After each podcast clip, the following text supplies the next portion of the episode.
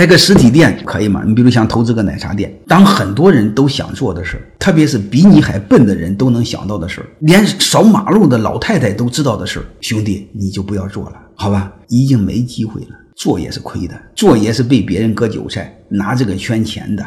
我们草根做事一定把握住风口，当风口过去的时候，都在割韭菜的时候，基本没戏。你看看奶茶店大量的关店亏损，你还想干什么？